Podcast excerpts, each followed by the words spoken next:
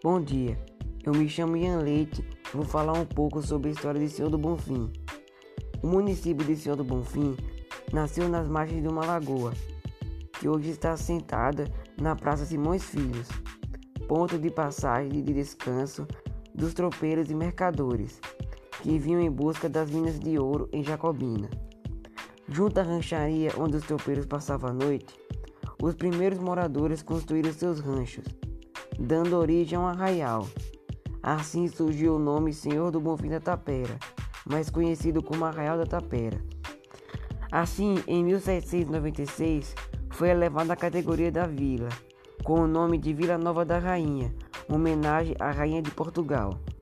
E por fim, em 28 de maio de 1885, que elevou a Vila Nova da Rainha à categoria de cidade, com o nome de Senhor do Bonfim.